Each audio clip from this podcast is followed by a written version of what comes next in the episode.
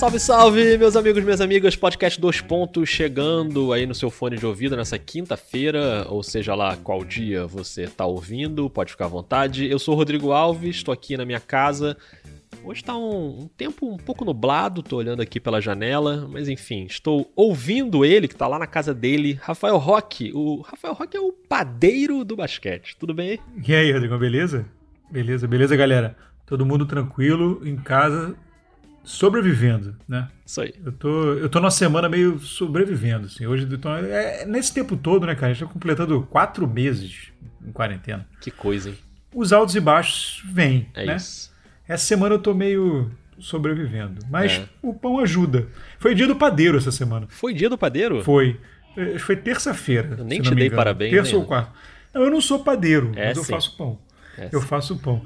O- entendeu? Então, assim, na verdade. O engraçado é que outro dia aconteceu isso no Twitter. O- al- um- alguém que me segue, a Ana Thaís Matos, um beijo pra Ana Thaís Matos, Beijo, Ana. comentarista do Sport TV. Ela botou lá, das coisas que eu ia fazer na quarentena, é, acho que a única que eu ainda não fiz que é fazer pão. Todo mundo tá fazendo na quarentena. E aí alguém me marcou.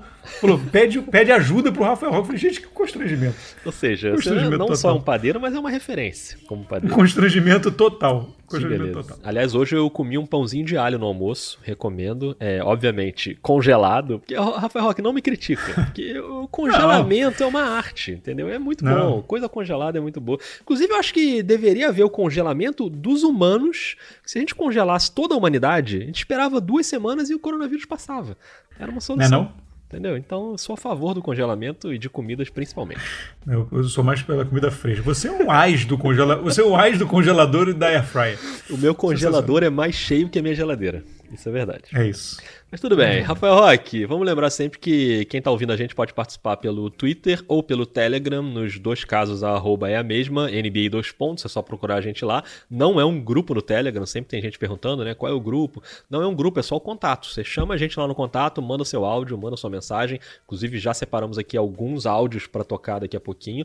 E hoje a gente vai falar de bolhas três bolhas, mais especificamente. A bolha de Orlando, né, que a gente já tem falado bastante dela aqui, com os times da NBA começando a chegar, começando a viajar para lá, com alguns desfalques. A gente vai falar da bolha de Bradenton, que também é na Flórida, que é onde a WNBA vai fazer a temporada. E tem um monte de diferenças em relação à NBA, a gente vai falar também sobre isso.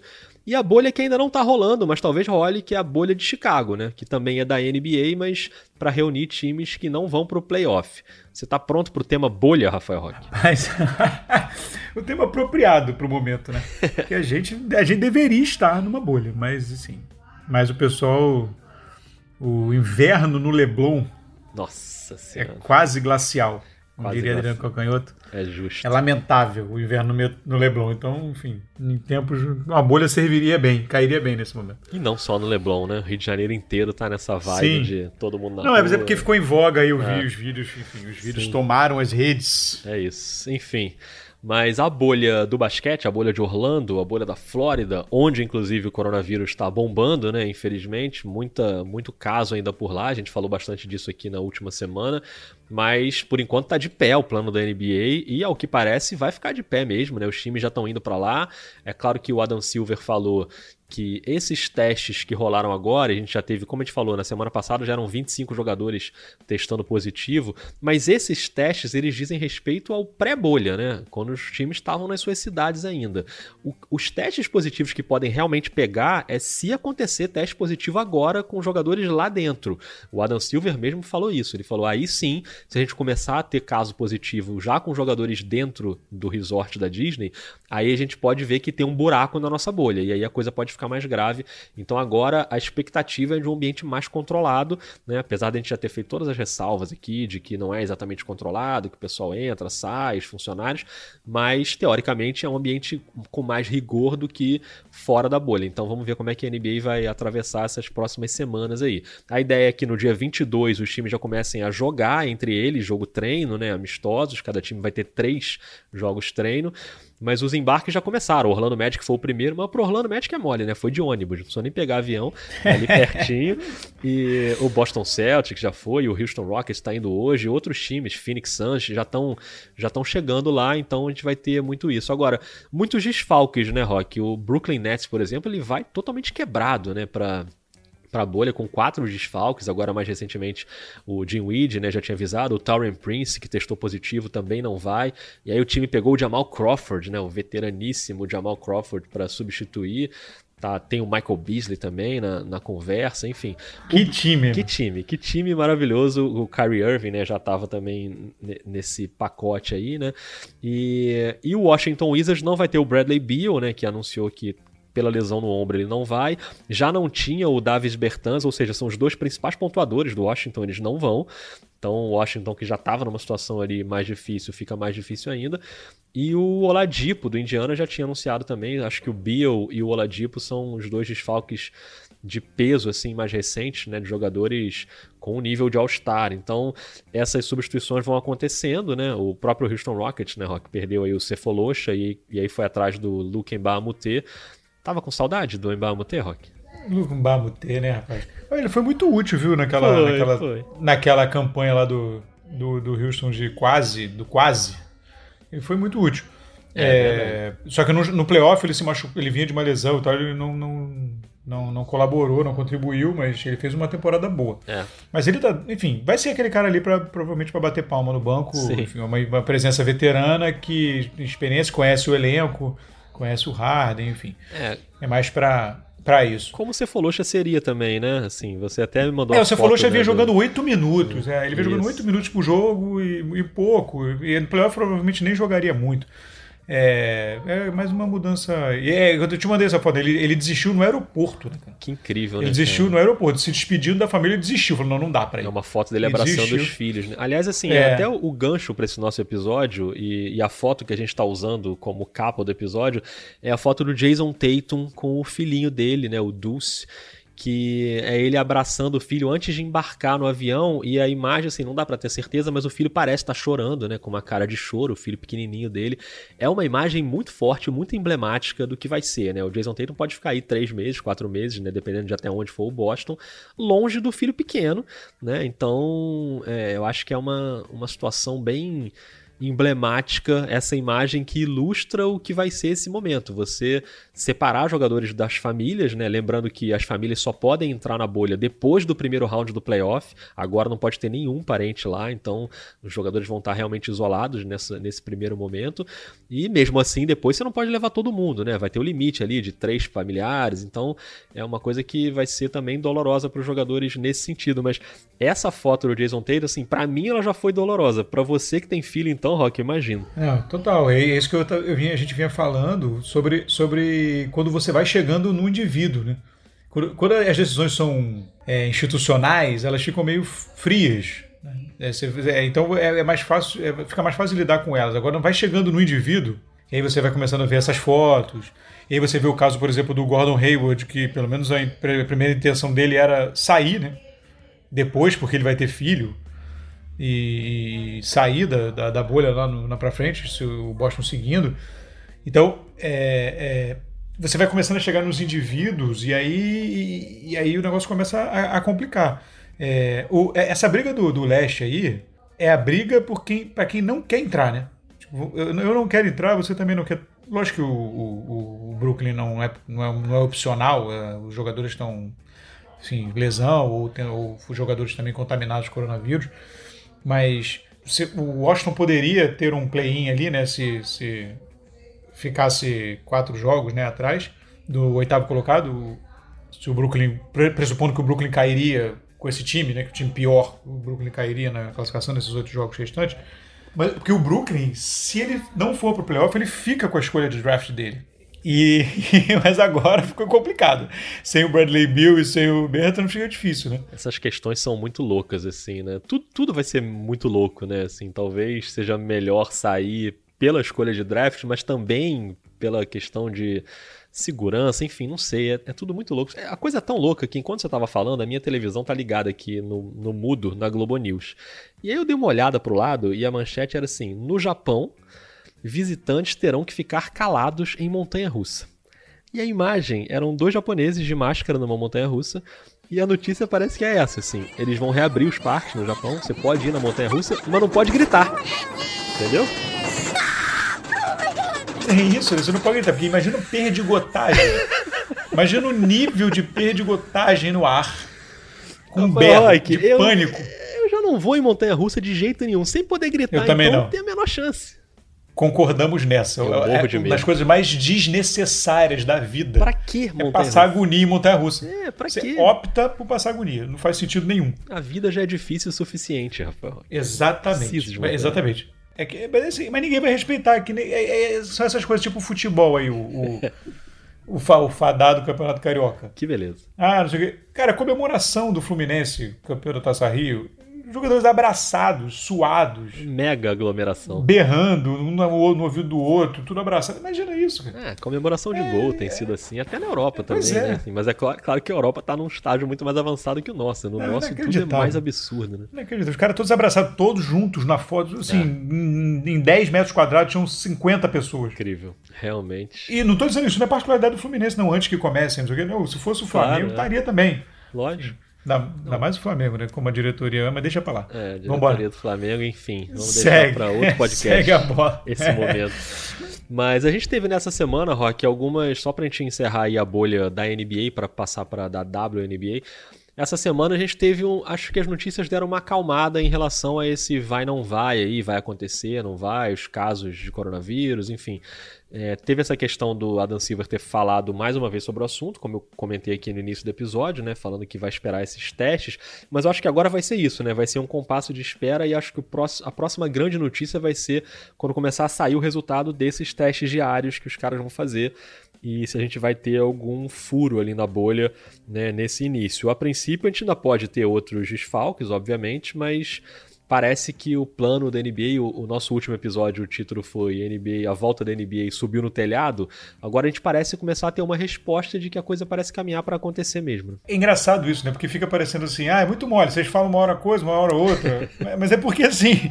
Não, mas é porque a situação tá assim, né? É. A situação é essa. Montanha russa, né? É, exatamente. É muito volátil, para usar um termo Boa palavra. científico. É, é ela é realmente volátil. Assim, o, que- eu acho isso mesmo, que é agora, só se acontecer uma coisa.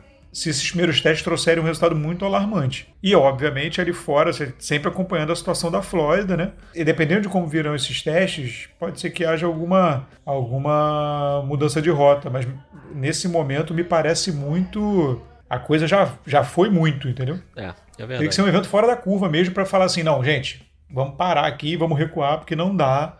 O que está totalmente possível de acontecer. A gente pode estar aqui semana que vem falando sobre Isso. o cancelamento da temporada. Sete dias nesse ambiente de pandemia é muito tempo. muito tempo, as coisas mudam muito, né? Então você pode ter ou uma explosão de casos ou grandes jogadores desistindo, né? A gente já falou disso aqui, dos os grandes craques da liga parecem comprometidos com a volta, né? Por enquanto, mas não sei, vamos ver. Mas parece que a coisa tá caminhando. Assim como tá caminhando também para a WNBA, só que de uma maneira muito mais conturbada, porque a temporada da WNBA, ao contrário da NBA, ela nem começou ainda. Vai ser uma temporada inteira disputada dentro da bolha. A temporada teoricamente começa agora no fim de julho, né, no dia 24. A bolha da WNBA também é na Flórida, mas não é em Orlando, é em Bradenton. E aí vão ser 22 jogos para cada time, mais os playoffs, os playoffs disputados normalmente, né, na mesma quantidade de jogos.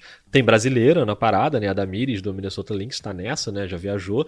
E, e aí antes das equipes irem para a bolha, assim como na NBA, também todo mundo foi testado, são 137 jogadoras, 7 casos positivos, e elas vão continuar sendo testadas agora. A questão é que nesses últimos dias é, foi muito divulgado uma, uma coleção de vídeos né, que a Kayla Johnson da ESPN publicou e compartilhou é, de instalações que estão sendo usadas pelas jogadoras da WNBA. Então, assim, era lavanderia meio caindo aos pedaços, toda suja, com uma ratoeira do lado, assim, né, em cima do, do armário. A comida que foi disponibilizada claramente uma comida péssima, assim, né? Uma coisa meio esquisita.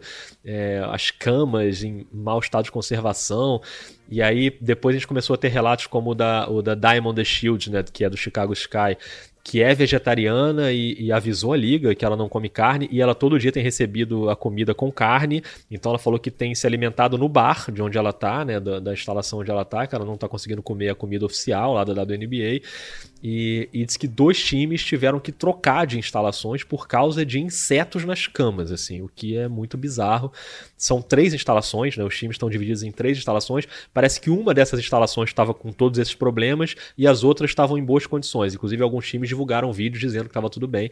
Mas a questão é que não dá pra gente escapar do tema diferenças entre a liga masculina e a liga feminina. Era uma coisa totalmente impensável na NBA você imaginar que ia ter praga de insetos nas camas na Flórida e que isso seria uma coisa tratada de forma normal, né? A WNBA diz que está resolvendo já tudo, mas é óbvio que fica uma clara aí a, a diferença de tratamento entre a WNBA e a NBA, né, Rock? É. Totalmente, né? Os, cara, os vídeos são impressionantes. Assim, é. quem tá ouvindo ainda não, ainda não viu, procura no, no perfil da, da Keila Johnson, que assim, é muito doido. Na verdade, assim, você olhando o vídeo, a gente não se hospedaria nesses lugares.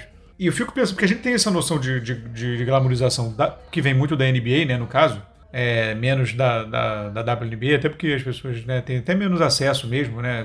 Mas, cara, eu não consigo imaginar, assim, porque não tem havido, não tem havido uma inspeção, assim. Uma coisa. É, é, é, é, o prato que ela mostrou, cara, é um troço muito. Caraca, é. parece um prato de, de presídio, assim. É um troço muito doido, assim. Eu acho, eu acho que. Teve até, até, até umas pessoas de, é, tentando fazer o veja bem ali nos comentários, que, enfim, pode ser só uma coisa de má administração do lugar e foi uma coisa realmente que passou e tudo mais, até porque os outros, os outros como você citou, não estavam assim. Mas você consegue conceber? Você consegue imaginar um daqueles quatro hotéis lá que estão separados lá por, por camadas? Você pega o último, o da galera que está no, no play-in. O lá. pior, né? O hotel do, o hotel do play-in, que é o mais, é o mais chumbrelinha. Você consegue pensar na possibilidade do Greg Popovich num quarto desse? Impossível. De botar o Greg Popovich num quarto desse pra comer essa comida aí? Não, não dá. Então, assim, é, é um descaso também, que aí a gente vai entrar num papo de sociedade, né? De, de, de de uma diferença de, de tratamento que ela, recebe, ela é da sociedade, né? A diferença de tratamento entre homens e mulheres e tal, enfim. No caso da NBA e da WNBA, é, isso não é a, o primeiro fator que aparece de diferença Sim. entre as duas ligas, né? A gente estava até conversando antes aqui de gravar a questão dos salários entre as duas ligas. É uma diferença que, assim, é brutal. Os salários, tanto na NBA como na WNBA, Rock até falou isso aqui, né, nos últimos episódios, lembrou isso, que ele é definido, o montante do que se paga para atletas é definido a partir do montante de receita, né, do que a liga arrecada. E como a WNBA arrecada muito menos que a NBA, o salário das jogadoras é muito menor, tanto que vários jogadores da NBA saem nas férias para ir jogar na Europa e lá sim elas conseguem ganhar um dinheiro condizente com, com talento e tal. Porque o mas aí assim, ah, tá, o salário é um pouco menor, é injusto. Não, não é um pouco menor. A questão não é essa. A questão é simples. O menor salário da NBA, o jogador que ganha menos na NBA, é um salário sete vezes maior que o maior salário da WNBA. O maior salário da WNBA na última temporada foi da Dewana Bonner, de 127 mil dólares por ano, que dá um salário de 10 mil dólares por mês, né? um salário ridículo para o esporte. É um ótimo salário para a gente pensar aqui como sociedade, mas para uma atleta de alto nível é um salário absolutamente ridículo. E o piso salarial da NBA é de quase 900 mil anuais. Então você está falando do maior salário da W ser 127 mil por ano e o menor da NBA ser 900 mil. E a gente está falando do calouro que acabou de entrar ali ganhando muito pouquinho, né? Não tô nem falando dos 30 e tantos milhões que o Stephen Curry ganha por ano, né? Não, a comparação nem é essa. Então já há uma diferença de estrutura, de tudo envolvido, né? Assim, em relação ao basquete feminino e ao basquete masculino. E não é uma coisa só do Brasil, né? Nos Estados Unidos isso também é muito claro. Né? Há essa luta, né? Na, como eu disse, essa luta na sociedade para de equiparação e de, de tanto de direitos quanto de, de né? e dentro dos direitos, salário, condições de trabalho, tudo mais.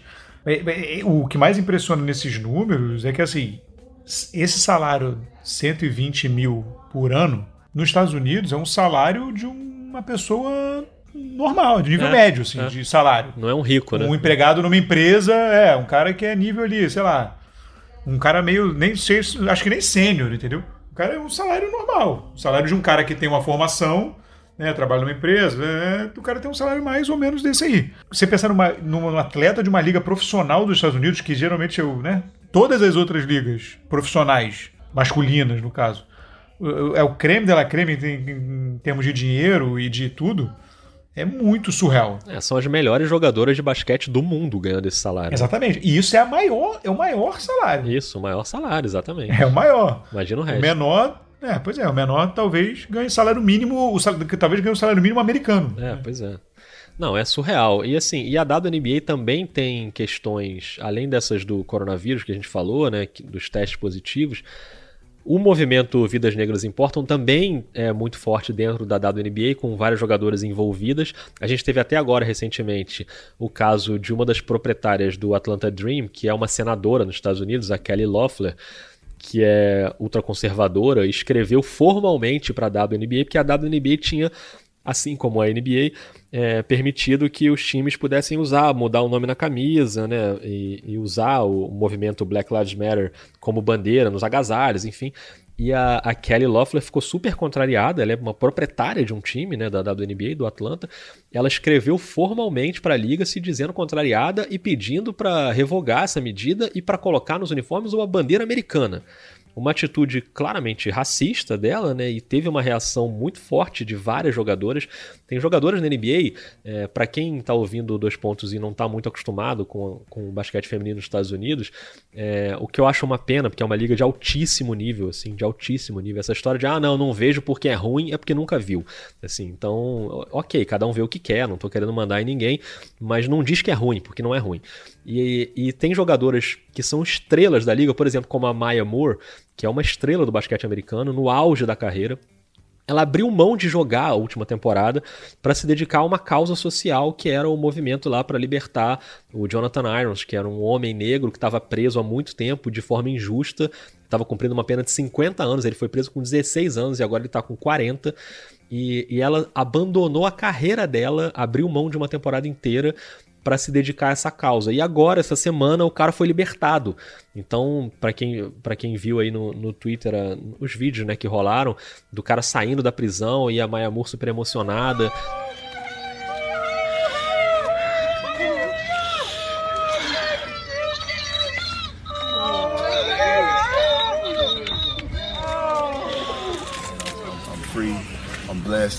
I just I just want to live a life worthy, live, live my life worthy of, of, of God's help and influence and, and, just provision in my life, and He made this possible. Uh, I thank everybody that supported me, uh, Maya and you know, family, and just. Foi uma cena linda assim de ver. Então, pra você ter uma ideia do quanto o movimento negro é forte também na WNBA. Então, é claro que essa questão também está ali é, dentro do, do contexto. E só para terminar aqui a, a minha parte sobre a W, é, para quem, mais uma vez, para quem não, não costuma acompanhar, é, a gente tem várias fontes aí de, de informação, inclusive em português, muito boas. Eu recomendo, por exemplo, o Área Restritiva, que é um perfil muito legal, que tem Twitter e tem canal no YouTube, tem muito conteúdo bem feito e tem feito uma cobertura muito boa no site sobre essa volta da WNBA, com homens e mulheres, principalmente mulheres, escrevendo artigos sobre sobre o tema. Então sigam lá, é um trabalho do Diego Silver muito bom, Área Restritiva, um ótimo site que, que vai além da, da quadra, assim, né? Na, na NBA também, né? Tem a série da Lua, né? A, a, Luana que já participou aqui do Dois Pontos, mandando áudio pra gente. Ela tá escrevendo uma série sobre o basquete envolvido com questões sociais na NBA historicamente, uma série espetacular também. Vale muito a pena. Procurem lá o perfil da área restritiva, porque é um, um ótimo, uma ótima produção de conteúdo. É, e a gente, a gente fica, fica preocupado, né? Com essa coisa da, da, WNBA, porque é, é impossível não pensar na qualidade dessa, na qualidade dessa bolha, né? É se o, se, se o ambiente, se, a, se, o critério na seleção dos locais permitiu esse buraco, esse, essa falha, a gente, é inegável a gente ficar preocupado com a questão da, da qualidade dessa bolha, o quanto essa bolha vai realmente proteger a jogadora. É, e já teve jogadora que chegou lá e já tweetou falando que a bolha não é segura, que não está se sentindo segura lá dentro, então tem essa questão mesmo. Pois é, é e, e, e, aí eu, é só um. E aí é engraçado, porque aí é só um sentimento meu. Ele não tem nada empírico, assim. E isso vai ser interessante de ver, porque eu tendo a achar que nesse ponto as mulheres são mais engajadas no sentido, por exemplo, de denunciar que tá ruim mesmo, que não tá legal, que, eh, do que os homens, entendeu? Do pessoal, do, do que os jogadores da NBA. Eu acho que as mulheres vão fazer, vão mais. sabe? São mais conscientes nesse sentido. E, e, e eu acho que a gente vai ter uma, uma leitura mais clara mais pura, vamos dizer assim, do, ambiente como tá. É, tomara, né? Tomara. E só para fechar o tema basquete feminino, eu falei sobre conteúdo e que é dado NBA e tal, é, é bacana de acompanhar.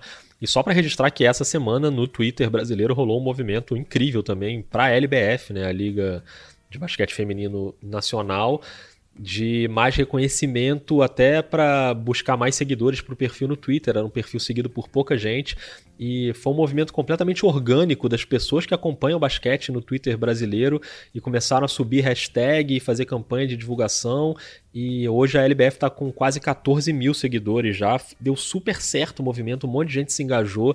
Acho que foi um bom exemplo de um movimento orgânico criado pelas pessoas que amam o basquete e pelas jogadoras da LBF também. E a própria liga, obviamente, tentando aumentar também o número de seguidores. E funcionou muito bem. Claro que é uma coisa até mais simbólica, né? Eu, acho que a questão é também acompanhar os jogos e se interessar pelos temas, mas acho que simbolicamente foi um momento bem importante assim que aconteceu na última semana. Então, parabéns aí para liga, para jogadores e para todo mundo que se envolveu nessa questão. Rafael Roque, vamos para a bolha de Chicago? Olha aí. Essa bolha é Será que vai ter? A famosa bolha desnecessária, né? É a bolha desnecessária. Mas eu vou, antes da gente entrar, eu vou tocar um áudio aqui que chegou no Telegram, que é um áudio do Guilherme Ferreira, que já tinha mandado o áudio pra gente. E, e, ele manda o seguinte áudio, ouve só, Rafael Roque. Fala galera do Dois Pontos, aqui é o Guilherme, torcedor do Hornets. E eu gostaria de saber a opinião de vocês sobre o, a notícia do campo em Chicago, dos, das equipes que não foram para Disney. Qual é a motivação que os times vão ter para ir lá? Só a justificativa seria só não ficar tanto tempo sem partidas. Mas qual motivação os times teriam para participar de um camp lá e qual segurança que pode ser garantida para eles de que não vai acontecer nada, que não vai ter contágio? Ótimas perguntas, Guilherme. A gente também está fazendo essas perguntas, mas a motivação, assim, primeiro, ela parte dos próprios times, né? Quando eu digo times, eu digo os proprietários de times e é, preocupados também dos jogadores ficarem muito tempo inativos, né? Porque para quem não vai para Orlando, é, você pode ficar aí, né? Quase um ano sem, sem nada, né? Sem jogar. Então é, é uma situação complicada. Então os oito times que estão fora da bolha de Orlando são Minnesota, Golden State, Charlotte do Guilherme, né? O Guilherme é torcedor do Charlotte, Chicago que seria o anfitrião dessa bolha. New York, Detroit, Atlanta e Cleveland são esses times que estão mais para baixo aí na tabela. É, e essa bolha seria uma, uma mini Summer League, né? Seriam ali quatro jogos para cada time e um camp, como falou o Guilherme, para eles treinarem. Mas ainda estão discutindo se vai rolar os protocolos. A participação dos jogadores é totalmente voluntária. Quem não quiser ir não vai, né? Não é não tem essa questão como há uma pressão maior porque os jogos são para valer em Orlando, mas em Chicago. Então, por exemplo, já se falou que o Golden State pode ir, mas o Stephen Curry e o Clay Thompson provavelmente não iriam. Então, tem todas essas questões. E aí, o Dwayne Casey, técnico do Detroit, fez uma pesquisa informal entre os treinadores. Né, esses outros sete treinadores né, dos outros times que estão fora, e ele falou que a maioria não quer ir para bolha, que a maioria acha que é importante manter as atividades para os jogadores não ficarem parados, mas cada um na sua cidade, fazer o seu camp ali, do Detroit em Detroit, do Charlotte em Charlotte, do Atlanta em Atlanta, e cada um ter protocolos de segurança suficientes para montar a sua mini bolha ali para o seu time. E aí tentar armar jogo treino, esse tipo de coisa, mas me parece que é uma ideia que a gente vai ter que esperar aí para ver se ela vai rolar mesmo, né, Rock? É, mas comemos, né? Do N-Case sensato, né? Sensato. Você consegue a liberação para fazer isso, faz o seu treino lá com os seus protocolos. Você conseguir um protocolo individual ali com um grupo de, digamos, 15 jogadores, é muito diferente, né? Você, é muito diferente você reunir toda essa galera sem nenhum propósito. Absolutamente nenhum propósito. O propósito lá dos playoffs né, de seguir com os playoffs nesse momento já é bem questionável, imagina se reunir para nada. Tipo, para não valer nada, você vai reunir oito times. Mas não, isso não faz nenhum sentido, sério. É, eu, eu, eu, gostaria até eu, de conseguir, eu até procurei para ver se tinha, ler em algum lugar alguém que tivesse escrito sobre isso, para tentar entender a motivação, porque assim, a motivação eu, eu imagino que seja financeira. É. Para de alguma forma gerar alguma renda. É, é, assim, como? Assim, eu não, eu, não, eu não consigo entender. Assim. Eu queria entender mesmo. Talvez seja cegueira cegueira empresarial minha. Assim, eu, eu, eu não consigo ver. é uma, uma, uma, uma, uma coisa para isso. Esse que o Doni Case falou já faz mais sentido, quer botar os caras juntos, ou até talvez consiga se fazer assim, faz um camp e faz esses quatro jogos, mas tipo, só entre dois times. Uhum. Né? Você bota de forma duplas. Isso. E aí você vai, eh, que sejam mais próximos ali, logisticamente viável. E você faz duplas. Aí você se reúne, vai lá, se reúne num lugar e faz, faz quatro jogos no intervalo lá de oito dias e pronto. Sabe? É, até porque você consegue controlar melhor a situação da pandemia de forma local, né? Nos, nos estados. Sim. Cada estado está num, num, ponto diferente, né? Então, assim, a Flórida agora está explodindo de casos, o Texas, o Arizona, mas tem outros estados que estão muito mais controlados. Então, se você tem um estado super controlado, você pode até convidar um outro time para vir para sua bolha, com os testes, com as questões, e não precisa ser agora, você pode esperar, sei lá, fim de agosto, setembro, né, para fazer esse tipo de coisa, para ter ali. Você pode ir com calma, porque não tem um calendário para cumprir. A NBA vai até outubro, né? Então é, você tem toda essa janela aí para tentar fazer e você consegue fazer. O que eu acho, assim, realmente você falou isso, eu acho que tem pouquíssima gente falando desse assunto na imprensa americana, né? Eu tava lendo a matéria da Jack McCollum, que já tem quase uma semana que ela escreveu, mas pouca gente tem entrado com profundidade nesse assunto. Mas na minha cabeça o que passa é o, os, os proprietários de times tentarem, de alguma maneira sei lá, de alguma maneira fazer transmissão disso na TV e vender esses direitos para TV, entendeu? Fazer ali uma mini Summer League e tentar passar esses jogos, mas são jogos sem nenhum atrativo também, né, que não valem nada, são puramente amistosos, mas é claro que assim, o papel dos donos também é tentar descobrir como ganhar dinheiro nesse momento, né? Até porque eles têm pouco dinheiro, né, coitados, estão com problema aí para pagar os boletos. Mas eu imagino que seja uma motivação financeira, como tudo que envolve um proprietário de time da NBA, né? É, imagino, cara, mas eu, nossa senhora, se, se, se, se valendo a Vera já, já é questionável essa esse risco, ainda mais para nada. É, também Jesus. Acho, realmente. Jesus. Enfim, vamos ver como é que vão percorrer esses, esses próximos dias, essas próximas semanas, nas três bolhas: a bolha de Orlando, a bolha de Chicago, se ela acontecer, e a bolha de Bradenton com a dado NBA. A gente volta ao assunto na próxima semana.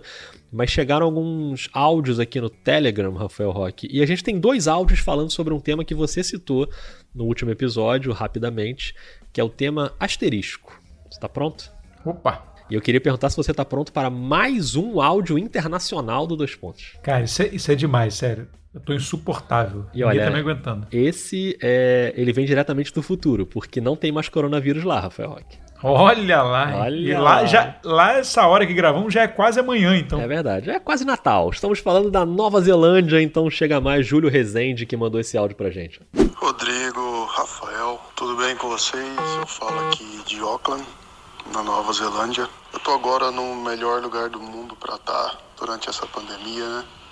Nova Zelândia já tá já tá funcionando tudo normal novamente, tudo aberto, tudo liberado. É, embora a família esteja no Brasil, eu esteja um pouco apreensivo por isso.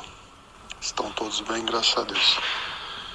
Eu queria saber de vocês que é, eu queria que vocês comentassem sobre o Boston Celtic campeão nessa temporada com o Taco Fall enterrando para cima do Anthony Davis e depois dando um toque para cima do LeBron no final, sendo MVP das finais. E se esse título do Boston Celtics vai ter um asterisco ou não, por ser em uma bolha, pelas características do, desse fim de temporada. Afinal, essa temporada terá um asterisco para o campeão, que será o Boston Celtics, ou não? Grande momento. A gente já já fala do asterisco, mas porque eu quero colocar um outro áudio que também é sobre isso. Mas queria dizer que Taco Fall está na bolha, né? Ele foi com Boston, né? A NBA liberou aí 17 jogadores, então os dois jogadores two-way do Boston foram. Então, essa cena aí é real, hein, Rafael Roque? Taco Fall sendo campeão, dando toco no LeBron e enterrando na cabeça do Anthony Davis. Que tal? Se há um momento, se há um momento que a gente pode sonhar, é nesse, nesse campeonato da pandemia, né, meu? Tá valendo tudo. Não, sério. Ele tá é lá, isso. tá lá. Se tá lá, pode acontecer. É verdade. Tá lá, pode acontecer. Muito bom. E eu vou tocar aqui agora o áudio do Daniel Mitchell, de Fortaleza, que também já participou aqui com a gente, que também pergunta sobre a questão do asterisco e depois ele ainda emenda uma segunda pergunta. Então vai anotando as perguntas aí para não se perder, Rafael Roque. Mas vamos ouvir aqui o Daniel Mitchell. Já, já me pedi. Rafael Roque, Rodrigo Alves. Três meses depois, estou de volta. Aqui quem fala é Daniel Mitchell de Fortaleza, primo do Donovan Mitchell. E aí, beleza com vocês? Espero que vocês estejam se cuidando e só saindo de casa de máscara. Bom, eu tava.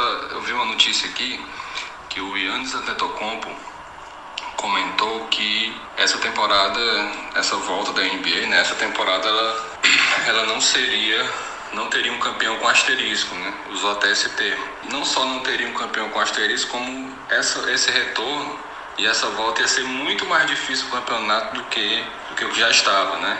Então eu me lembro que há uns episódios atrás vocês comentaram que não, que, que essa temporada realmente ia ter um asterisco, né? Por causa da pandemia, por causa dessa história toda que está acontecendo. Então eu queria saber se vocês permanecem com essa, com essa mesma opinião, se vocês concordam com ele ou e agora revendo, né, como é que vai como é que vai ser essa volta, se é que vão voltar mesmo, né? O que, vocês comentassem sobre, sobre essa, essa declaração do, do Tentocompo, certo? Ah, um PS. Apareceu também uma notícia aí do Donovan Mitchell dizendo que tinha feito as pazes com o Rudy Gobert, tava tudo bem, que eles iam voltar pra quadra numa boa. Bom, aqui no grupo da família não foi bem isso que ele disse. Essas pazes aí também tem um, essas pazes que ele disse que fez tem um asterisco muito grande. Valeu, galera. Grande abraço. O grupo da família Mitchell é maravilhoso, hein, Rafael? Grandes bastidores, furo de reportagem. É isso. Temos um furo de reportagem no podcast. Furo de reportagem. Daniel Mitchell, primo de Donovan, falou que no grupo da família ele tá bravo com o Gobert ainda, mas teve essa notícia, né, de que eles meio que se acertaram ali, enfim, o Utah Jazz está no primeiro jogo, né, da volta contra o New Orleans Pelicans, foi o time do jogo que acabou gerando a pausa, né, porque descobriu-se o caso do Gobert naquele momento e, enfim, agora o Jazz é o primeiro time a voltar nesse jogo contra o New Orleans Pelicans.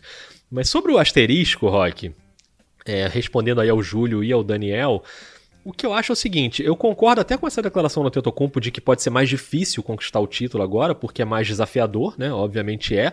Mas o fato de ser mais difícil não significa que não tem um asterisco. O asterisco, na verdade, não é dizer que o título não vale. Ah, é como você falou no, no, no último episódio. Título é título, entendeu? Você vai registrar ali, vai comemorar, beleza.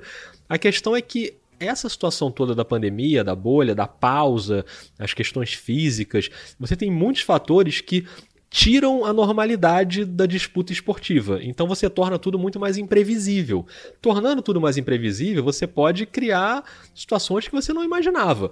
Não acho que a gente vai chegar ao ponto do Taco Fall enterrar em cima do LeBron James e ganhar o título por causa disso, mas você pode ter um time que se adaptou melhor à situação e um time que estava ali no bolo. O Utah Jazz, por exemplo, vamos supor, para dizer aqui, para falar do time aqui do, do primo do Daniel Mitchell, é, pode ser que o time se adapte ali super bem e consiga ficar e ir à frente. O Brooklyn, por exemplo, que é um time que poderia tentar fazer uma graça no playoff, agora dificilmente vai fazer, porque teve um monte de desfalque.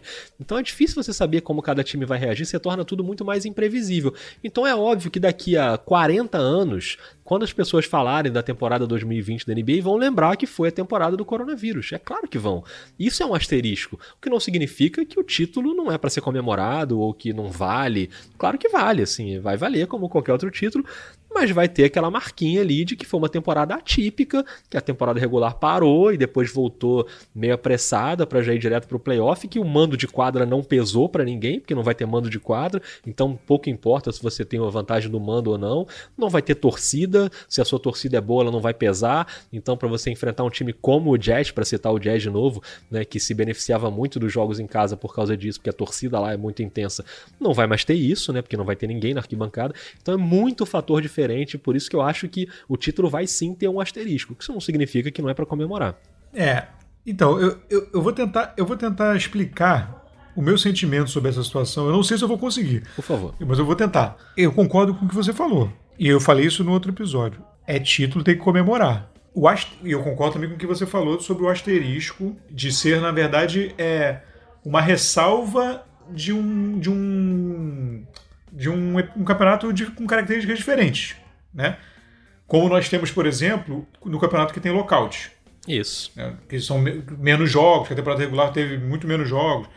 E aí a gente tem sempre essa gente, ah, esse campeonato aqui foi o campeonato do lockout. Embora os, os, fatores, os fatores esportivos, a pandemia modificou os fatores esportivos de forma muito mais contundente do que o lockout. O lockout você tem um problema ali de tempo e depois menos jogos na temporada regular. Mas você seguiu com a temporada normal. É, é, isso não acontece agora. Você, você citou aí vários, várias nuances e vários, várias, mudan várias mudanças que interferiram em aspectos técnicos, né? Tem a torcida, tem mando de quadra, tem jogadores que não vão, tem muita coisa aí. Então, assim, é para comemorar e vai ter o asterisco, mas não é para desmerecer, por exemplo. Sim. Ah, porque ganhou, mas esse campeonato aí também, né? Pô, isso aí, aquele campeonato lá, não sei o quê. Não é isso. Isso vale pro torcedor, né? Pra tirar onda ali com o outro pra zoar, enfim, vai zoar. Agora, analisando friamente, tecnicamente a coisa, eu não acho que desmereça a conquista, desabone a conquista.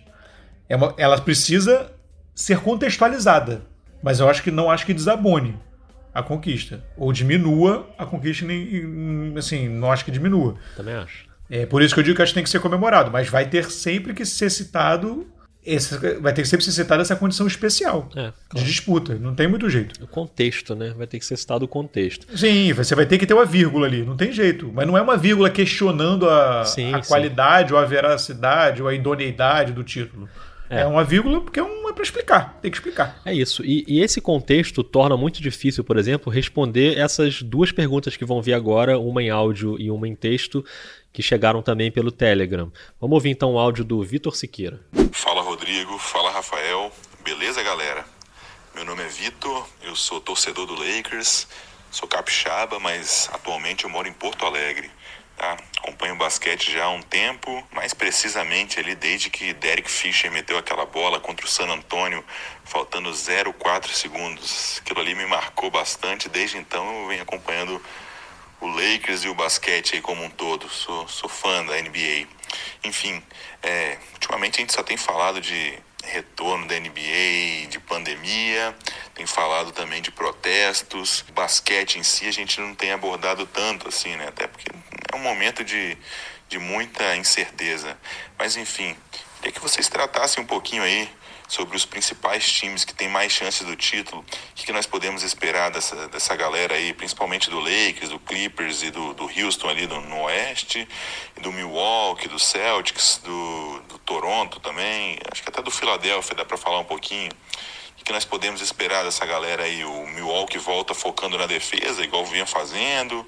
O Lakers, será que tem algum plano tático mais diferente? Eu sei que tá tudo meio muito indefinido né, com esse retorno aí, mas pelo menos que vocês lembrassem um pouquinho como é que esses times vinham jogando antes da paralisação, porque já, já tem que três meses que nós estamos parados, quatro meses, e pelo menos enquanto eu estou gravando essa mensagem, a NBA vai voltar. Só que confesso que eu esqueci várias coisas aqui de, do posicionamento desses times, do, da maneira que eles jogam. Então, se puder nos lembrar aí, beleza, galera? Vamos torcer aí para que se tiver um retorno mesmo, seja bacana. Então tá, galera. Um abraço aí. Curto bastante o trabalho de vocês. Valeu. Valeu, Vitor. Obrigado, cara. É, realmente a gente vai ter que se lembrar das coisas, né? Porque tem muita coisa que a gente já não lembra mais. Parece que o campeonato tá parado há 10 anos, né? Como as coisas aconteceram, tanto de coisa que aconteceu na pandemia. E só para juntar aqui com a pergunta do Vitor, o Diego Padilha, ele falou: Rafael e Rodrigo, não sei se vocês estão acompanhando a rotina dos atletas, porém, durante essa pausa, o Zion perdeu 11 quilos de gordura, ganhou 5 quilos de músculo, o Harden emagreceu, o LeBron voltou igual um armário, o Jokic tá seco, parecendo que tava em cativeiro. O que, que pode mudar no jogo desses atletas? Obrigado e bom podcast. Valeu, Diego, pela pergunta. Valeu, Vitor. E é isso, né, Rock? A gente tem falado muito aqui nesses últimos episódios que é muito difícil prever qualquer coisa esportivamente, né? Porque a gente não sabe como cada time vai reagir. A gente ainda tá três semanas da volta, aliás, exatamente três semanas no dia que a gente tá gravando, é uma quinta-feira, daqui a três quintas-feiras a NBA volta no dia 30. É, então é muito difícil saber como esses jogadores vão se comportar. Eu acho que esse ponto que o Diego levantou é um ponto interessante, a gente saber se vai mudar o jogo do Jokic, por exemplo, com ele mais magro, se vai mudar o jogo do Zion com ele mais atlético. Né? Acho que esse condicionamento físico aí pode ser um fator importante. Mas a, a princípio, os times, as conferências continuam com as suas né, principais forças meio intactas ali, né? A gente citou o caso do Brooklyn, né, que é um time que praticamente se desmantelou nesse período. Mas o Brooklyn não era um time que estava cotado para ir para a final da NBA ou até para a final do leste. Então acho que não influencia tanto. Eu só faria uma ressalva aí no, no comentário do Vitor, porque no Oeste ele fala Lakers, Clippers e Rockets, né, como os principais times. Eu só coloco os outros no, no balaio aí também, né, porque o Rockets hoje é o sexto colocado da conferência. Então ainda tem o Denver, tem o Utah Jazz, tem o OKC que estão até à frente do Houston hoje, mas é difícil prever o que vai acontecer. Para mim, os favoritos continuam sendo os mesmos até que se prove o contrário, até que a gente comece a ver a bola quicar e ver se os times estão se adaptando ou não. Então, de um lado você tem Lakers e Clippers, do outro o Milwaukee, para mim ainda são os principais favoritos. Não sei o que, que você acha, Rock. É, acho que são sim os, os são os três aí que é, é um hiato, é um, ele é um, ele é maior maior do que o, o intervalo normal da final da NBA até o início da temporada. É. É, é, é, é, praticamente do mesmo tamanho, sendo que nesse meio você tem você tem draft, você tem é, é, você tem já começa os treinos, então assim, você tem né, muita coisa aí no meio, é free agency, você está na verdade esse tempo todo sem nada, né? Então é realmente um hiato bem grande que cria, cria uma distância mesmo, né? É, mas eu acho isso, eu acho como você também, vai ter que, eu acho que esses três se destacam porque não houve mudanças mesmo, né? né, né, né nos, nos, nos, principais candidatos não houve um grande baque, assim. Então você tem, você tem esses, esses três aí que estão Lakers, Clippers e Bucks que eu acho que estão um pouquinho distanciados do pacote. E no Oeste, por exemplo, ali depois é uma briga brabíssima. E vai depender muito disso. Acho que vai depender da, da influência em cada jogador, ou em, em, como cada time vai se adaptar ali. E aí a gente vai sentir isso um pouco naquele, nesses primeiros oito jogos aí. É aí que a gente vai sentir, aí vai dar para dar uma, uma dimensão um pouco melhor de como vão estar esses times. Porque se os times já, numa temporada regular inteira, já oscilam, né, sempre tem um momento da oscilação, então imagina agora, vindo dessa, desse hiato enorme, como vai ter que ver como isso vai impactar em cada grupo. Assim. É, é, vai, vai, ter que esses, esses jogos aí iniciais vão servir até para isso mesmo, né? Para a gente também ter um, um balizamento aí para ver como fica. É, sem dúvida, né? E só para pegar uma mensagem que acabou de chegar aqui no Telegram, enquanto eu tava lendo as outras do Vinícius, só para não deixar passar batido aqui, ele manda uma mensagem bem grande, em que ele fala sobre a questão da grana da NBA, que o, o novo normal parece que não vai atingir a grana dos donos de franquias, nem dos grandes astros, mas pode escancarar essas diferenças de tratamento e salário entre jogadores, quem carrega o piano sempre se lasca. E ele fala se, se a gente acha que pode ter uma revolução dentro da NBA em relação a isso, e sobre a questão política também, né? Que é um ano eleitoral eleitoral nos Estados Unidos. ele fala quanto a NBA e os outros esportes podem ser usados politicamente. Não ter NBA, NFL em ano eleitoral é problema. Essa urgência para ter o campeonato não pode ter a ver com isso também. É, e Vinícius, é, eu acho que tem muito a ver com a política no sentido de que o principal agente de pressão para o retorno das ligas nos Estados Unidos é o presidente Donald Trump. Né? Ele criou uma comissão com, com as ligas né, para discutir o assunto e para apressar tanto que houve essa corrida aí, mesmo a gente concordando que não é a hora de voltar, que o certo seria esperar mais, mas é claro que esse contexto político também está envolvido aí, né? E a questão da grana, a gente tem falado bastante sobre isso aqui, né? Do que, que pode mudar, de baixar o teto salarial, enfim, se, se não tivesse agora também baixaria mais, então seria mais difícil para os jogadores conseguirem uma negociação para ganhar mais, então a volta também tem a ver com isso. Não dá para separar, né, Rock? Não é só basquete, assim, a gente tem política, tem finanças, tem economia, tem um monte de coisa envolvida aí nesse retorno. Sim, sim, porque a vida é assim, né? É, é a vida das pessoas mesmo. E, e, e, tudo, e tudo é política. Tudo na vida é política. É isso. Então eu tenho pelo menos essa. essa eu, eu acho isso. E, e, e isso é inevitável. O, o, o Trump tá pressionou, tanto que vai voltar. A NBA está na bolha para voltar, WNBA, MLS voltou com essa manifestação impressionante dos jogadores é, contra, contra o racismo beisebol vai voltar com a temporada reduzida. É, então, é, a pressão funcionou. Né, e, e para dar para retom tentar retomar o ritmo de vida normal, porque a eleição está batendo a porta. Né, e a preocupação principal lá no caso do, do Trump é só a reeleição nesse momento. Claro. Então, é, tá diretamente ligado. Para mim, está diretamente ligado. Perfeito, também acho. Bom, várias perguntas hoje, foi bem legal a interação do pessoal, então você que ouviu, gostou e quer participar do próximo, manda pra gente pelo Telegram ou pelo Twitter, manda sua pergunta, manda áudio, a gente gosta de áudio, sempre bom. A gente teve vários áudios aqui, acho que dá uma dinâmica bem legal pro programa. Então participa sempre com a gente, a gente volta na semana que vem, mais próximo ainda do início da NBA. A gente vai começar a bolar uns episódios também para começar a falar um pouco mais dos times, né? Como disse agora o Vitor também, a gente tem falado muito sobre pandemia, mas com o retorno da NBA a gente vai ter que voltar a falar falar sobre basquete mesmo, então nas próximas semanas a gente deve começar a entrar um pouco mais nesse tema, até porque os times já vão estar treinando, né? Já vão, a gente já vai ter uma ideia ali mais próxima de como estão as coisas. Mas é isso, né, Rafael Roque? E eu queria dizer que antes de começar a gravação desse episódio, eu fui surpreendido aí por uma informação que, além de padeiro, você é o nosso padeiro oficial, você agora está tocando violão também. Então, queria te desejar boa sorte nessa nova carreira de violonista e cantor. cara, a gente vai tentando o que pode para fugir da. para manter a sanidade, né, amigo? A gente vai tentando, a gente vai, vai tentando para todos os lados aqui. Mas uma pena que você abandonou a yoga. Mas, é, pois é.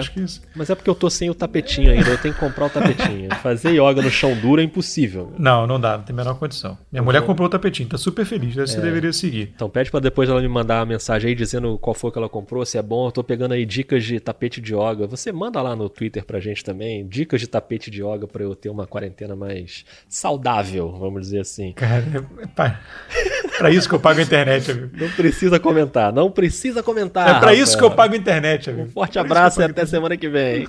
Um abraço, até mais.